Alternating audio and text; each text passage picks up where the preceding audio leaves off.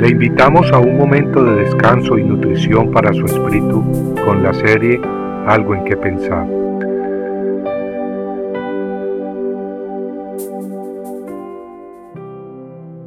Alabanzas para Jehová. Por boca de los infantes y de los niños de pecho has establecido tu fortaleza. Por causa de tus adversarios, para hacer cesar al enemigo y al vengativo.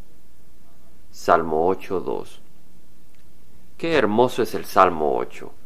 Pero ¿qué quiere decir el salmista David cuando dice que Jehová ha establecido su fortaleza de la boca de niños? Un poco de estudio nos revela algo muy, pero muy hermoso. La clave está en las dos palabras hebreas usadas acá, establecido y fortaleza. La primera palabra, establecer o fundar, da la idea de algo que no es casual ni coincidencia, sino algo establecido, algo planeado, es decir, algo preparado u ordenado. Y la segunda palabra usada es fortaleza. La palabra hebrea significa también majestuosidad y se puede interpretar como la alabanza que algo majestuoso provoca.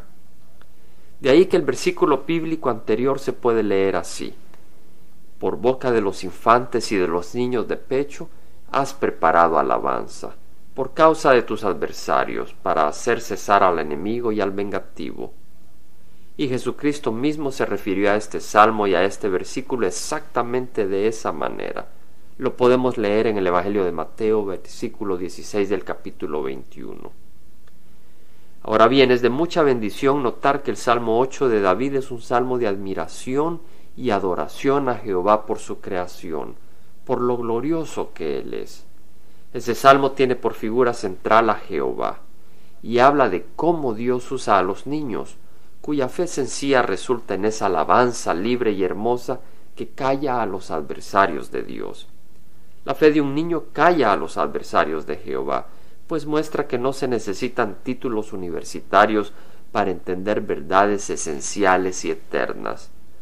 No, no se necesita un gran esfuerzo intelectual para entender que Dios ha creado al universo y que sólo hay salvación en Jehová o para creer en su palabra. ¿Crees en la palabra de Dios? Cuando Jesús hizo su entrada triunfal en Jerusalén, cumpliendo las escrituras que habían predicho tal evento del Domingo de Ramos, la gente proclamaba, Osana al Hijo de David, bendito el que viene en nombre del Señor, Osana en las alturas. Esta expresión era una alabanza para el Mesías, para el Salvador del mundo, quien era descendiente del rey David de acuerdo con la carne según las Escrituras. Y en Mateo 21, 15 al 16 leemos que cuando los principales sacerdotes y los escribas vieron las maravillas que Jesús había hecho, y a los muchachos que gritaban en el templo y que decían Osana al hijo de David, se indignaron y le dijeron ¿Oyes lo que estos dicen? Y Jesús les respondió Sí, ¿nunca habéis leído de la boca de los pequeños y de los niños de pecho has preparado alabanza? ¿Se acuerda?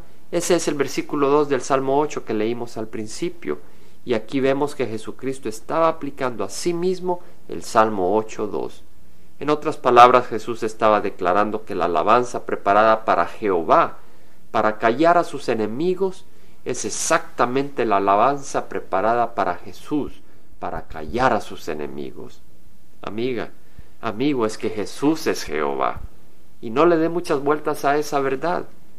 Todo lo que necesita hacer es recibirla y creer como un niño. Acuérdese, es de los niños el reino de los cielos compartiendo algo en que pensar, estuvo con ustedes Jaime Simán. Si usted desea bajar esta meditación, lo puede hacer visitando la página web del Verbo para Latinoamérica en www.elvela.com. Y el Vela se deletrea E L B de verdad E L A donde también encontrará otros materiales de edificación para su vida. Puede también escribirnos al Vela Pio Box 1002 Orange, California 92856, Estados Unidos. Dios le bendiga.